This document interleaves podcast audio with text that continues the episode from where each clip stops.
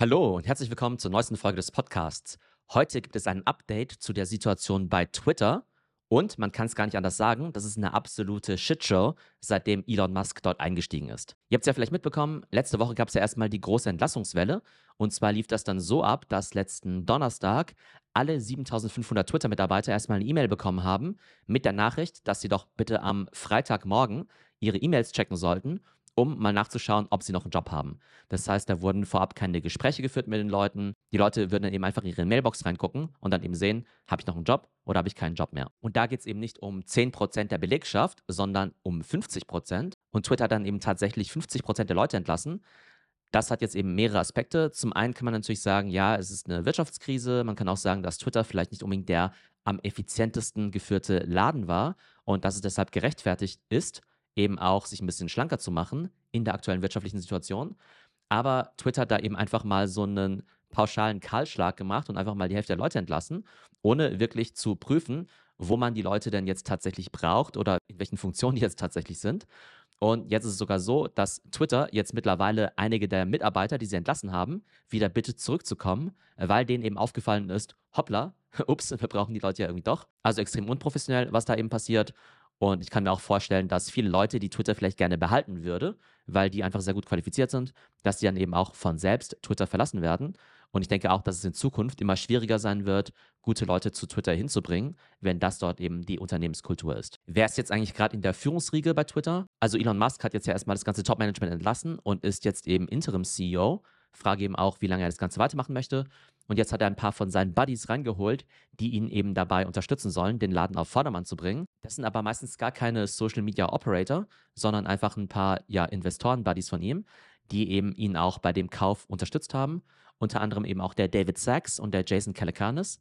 Einige von euch kennen die beiden vielleicht vom All-In-Podcast. Ist ja ein ziemlich beliebtes Format. Ich persönlich mag den Jason Calacanis eigentlich ganz gern, weil der ja eben auch diesen This Week in Startups Podcast macht. Eigentlich ein ganz cooler Typ. Dieser David Sachs ist echt ziemlich schräg, weil der ja so ultra konservativ und Republikaner ist.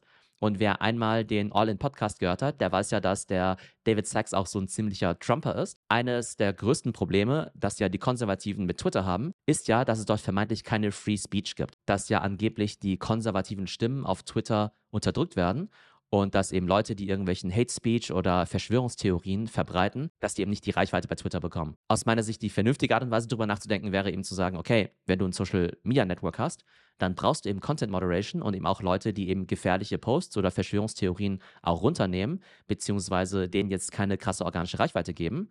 Und die konservativen Republikaner und Verschwörungstheoretiker, die sagen halt, sie werden unterdrückt. Und dazu gehört eben auch der David Sachs. Und ich hoffe mal sehr, dass der David Sachs jetzt nicht bei Twitter für das ganze Thema Content Moderation zuständig ist, weil sonst gute Nacht. Und Twitter hat ja ohnehin das Problem, dass es auf der Plattform relativ viel Hate Speech gibt. Also da gibt es ja durchaus viele Gruppen, die sich auf der Plattform nicht so wohl fühlen, unter anderem eben auch Frauen und Minorities.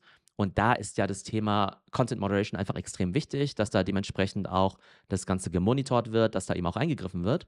Und ein Großteil der Entlassungen, die jetzt eben getätigt worden sind, liegen jetzt eben tatsächlich auch im Content Moderation Bereich. Und dieses ganze negative Klima bei Twitter führt eben auch dazu, dass einige Leute die Plattform verlassen.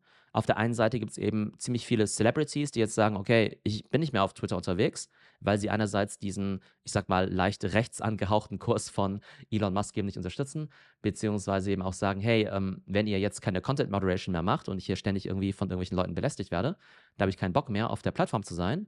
Und für Elon Musk wahrscheinlich noch viel schlimmer ist eben, dass die Werbekunden jetzt eben auch von Bord gehen. Eigentlich ist ja die Idee von Elon Musk, die Plattform besser zu machen, dass eben auch mehr Werbekunden draufgehen und die Werbekunden eben noch mehr ausgeben. Jetzt gibt es eben natürlich das Problem, dass die Wirtschaft im Augenblick nicht so toll ist. Das heißt, die Werbekunden, die hätten so oder so ihren Spend bei Twitter reduziert. Und jetzt kommt eben noch dazu, dass einige jetzt eben auch sagen, hey, vielleicht sollte ich mich von Twitter zurückziehen. Zum einen natürlich die ganzen Automobilfirmen, die jetzt sagen, Moment mal, Twitter gehört jetzt dem Tesla-Eigentümer. Vielleicht wollen wir da nicht unbedingt indirekt die Konkurrenz unterstützen, beziehungsweise wir wollen ja auch nicht, dass Elon Musk und dadurch Tesla eben auch weiß, wie unsere Kampagnen performen. Und dann gibt es natürlich auch noch ganz viele andere Firmen, die einfach so ein brand-safe Environment haben wollen. Das bedeutet eben, die wollen nicht, dass ihre Werbung oder eben auch ihre Posts neben irgendwelchen kruden Verschwörungstheorien auftauchen, was natürlich verständlich ist. Und hier ist einfach mal eine kurze Liste von Companies, die jetzt eben die Werbung bei Twitter ausgesetzt haben. General Mills, CVS, United Airlines, GM, Audi, Mazda, Porsche, Volkswagen, American Express, Coca-Cola, Johnson Johnson, Levi's, Spotify, Ford, Dyson, Forbes, Nintendo und Unilever. Also eine ganze Menge großer Companies, die wahrscheinlich für einen ziemlich großen Teil der Werbespends bei Twitter verantwortlich sind.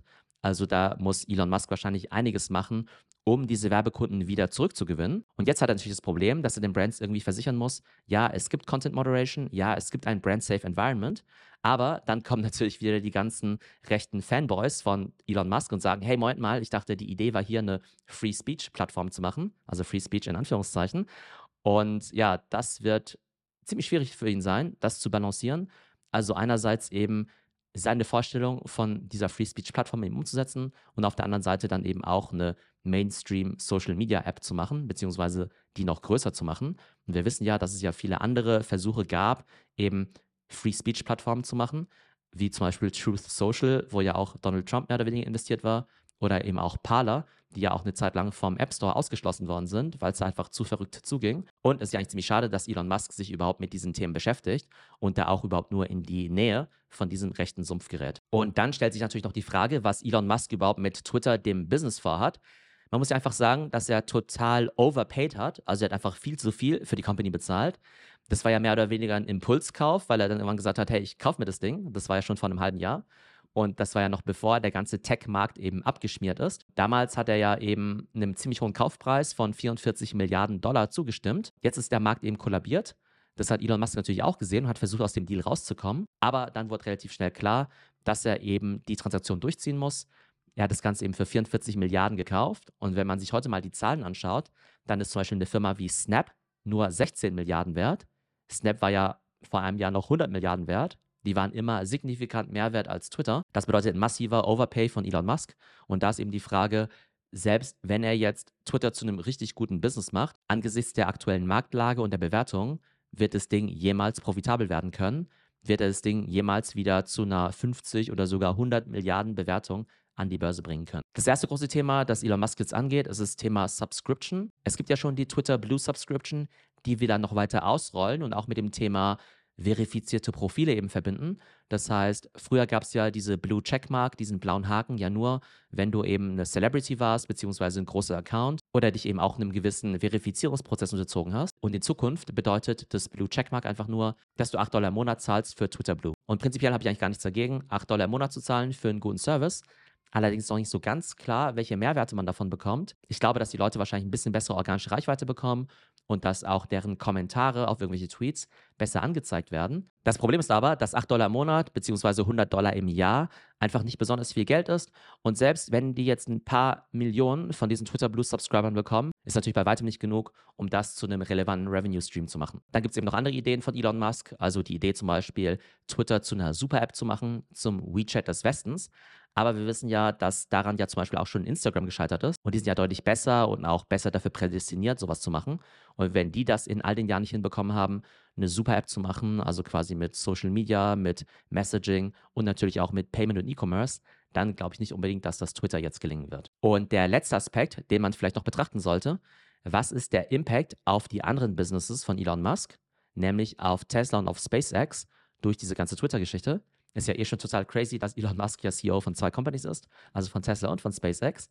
Jetzt hat er eben noch eine dritte am Hals und ist natürlich A, eine massive Ablenkung. Und auf der anderen Seite ist eben auch die Frage, wie groß ist der negative Image-Effekt auf die anderen Brands? Und es gibt jetzt durchaus einige Leute, die jetzt eben sagen, hey, also das, was Elon Musk da macht, ist ziemlich schräg. Also jetzt eben nicht nur dieser politische Aspekt, sondern eben auch die Tatsache, dass da eben einfach 50 Prozent der Leute ziemlich unsanft vor die Tür gesetzt werden. Das findet natürlich ein Großteil der Tesla-Kunden, die ja tendenziell eher liberal und progressiv eingestellt sind, nicht so besonders toll. Und dann ist wirklich die Frage, ob nicht langfristig auch durch diese ganze Twitter-Geschichte das Image von Tesla leiden wird. Und diese Entwicklung gab es ja auch schon vor der Twitter-Übernahme, weil Elon Musk einfach in den letzten zwei Jahren auf Twitter ziemlich schräg war, sich da zum Teil ziemlich schräg geäußert hat. Also zum Teil auch mit Verschwörungstheorien, zum Teil eben auch politisch so ein bisschen fragwürdig. Und da gibt es dann eben einige, die sagen, naja, Tesla, das Auto ist eben ganz cool. Aber ob ich jetzt Elon Musk damit unterstützen möchte, ich weiß ja nicht so recht. Also, das war das aktuelle Update zu der Situation bei Twitter. Ich hoffe, euch hat die Folge gefallen und bis zum nächsten Mal. Und wenn ihr mehr über aktuelle Trends aus den Bereichen Social Commerce, Social Media und dem Metaverse erfahren wollt, dann kann ich euch natürlich unsere Masterclasses empfehlen. Die fangen an ab dem 4. November. Da gibt es eben jeden Freitag ein anderes Format. Und zwar Online-Marketing und Analytics, Social Media, E-Commerce und Metaverse und NFTs. Schaut einfach mal rein unter www.theo.net.